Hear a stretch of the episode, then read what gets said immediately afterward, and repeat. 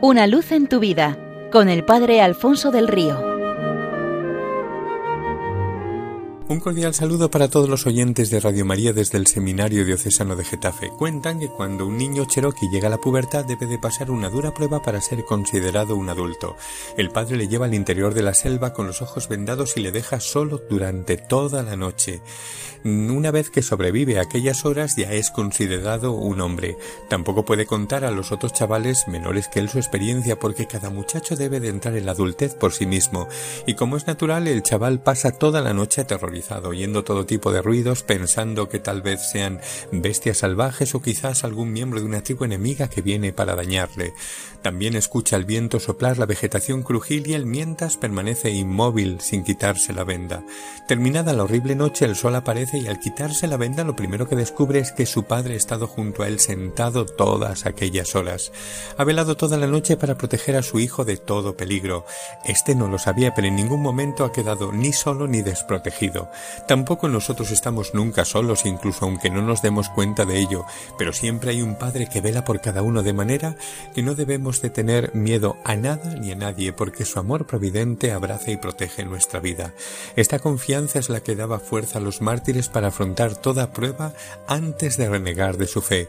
A ellos se les puede aplicar un antiguo dicho, no es ningún necio quien da lo que no puede retener, es decir, la vida terrena, por conseguir aquello que no se puede uno perder, es decir, la vida del cielo. La representación más antigua que tenemos de Cristo crucificado se conserva en Roma, en las ruinas de un cuartel del Monte Palatino donde estaba la residencia imperial. Se trata de una grosera caricatura que representa a un hombre con cabeza de asno clavado en la cruz, al lado del cual se ve a otro arrodillado. Y debajo de este blasfemo dibujo se lee en griego Alexámenos adorando a su Dios.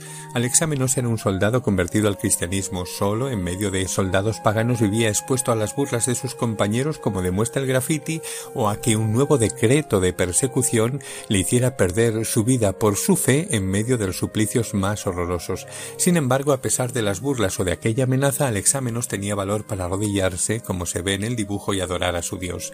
La valentía de estos hermanos de los primeros momentos del cristianismo no proviene del hecho de que estuvieran hechos de una pasta distinta de la nuestra, sino tan solo de que creían con todo su corazón en aquel no tengáis miedo que aparece 365 veces en la Biblia, una para cada día de nuestra vida. Siguiendo en Roma, el Coliseo es uno de sus monumentos más famosos, conocido antiguamente como Anfiteatro Flavio. Su construcción fue iniciada por Vespasiano en el año 70 de nuestra era y terminada por Domiciano en el 90. Se dice que tras la caída de Jerusalén en el 66, más de 12.000 esclavos judíos trabajaron en su construcción y que podría acoger a más de 100.000 espectadores. En una ocasión fueron soltadas cientos de fieras para ver cómo se despedazaban unas a otras, pero la sed diversión pedía espectáculos de mayor morbosidad, fieras destrozando humanos. En este sentido, condenados a muerte eran arrojados cada día a la arena del circo para ser pasto de las fieras. Al poco de inaugurarse el Coliseo, su arquitecto estaba presente en uno de aquellos espectáculos en el palco imperial junto al emperador. Este antes de iniciar el espectáculo se puso en pie y dijo Pueblo de Roma. Estamos aquí para honrar al hombre que ha levantado este edificio para gloria de esta ciudad. Celebraremos su talento ofreciendo a los dioses en sacrificio la vida de un grupo de cristianos.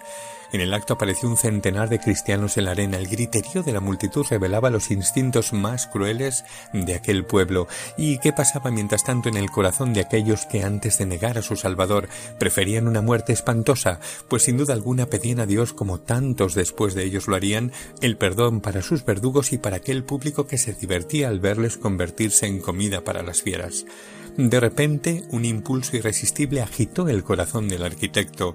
Se había convertido, como hemos dicho, a Cristo tiempo atrás, le amaba con todo su corazón y ahora veía a sus hermanos de fe en la arena del circo mientras él ocupaba un sillón entre los grandes del imperio. ¿Daría la cara por el Señor o quedaría mudo y sería acusado de por vida por su conciencia? Levantando su voz gritó de manera clara y audible en todo el circo También yo soy cristiano.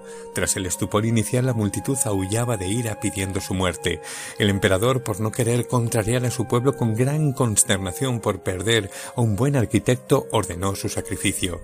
Estos primeros hermanos nuestros descubrieron que nada se puede comparar al ser de Cristo. Imitémosle sin reparar en las consecuencias. Una luz en tu vida con el Padre Alfonso del Río.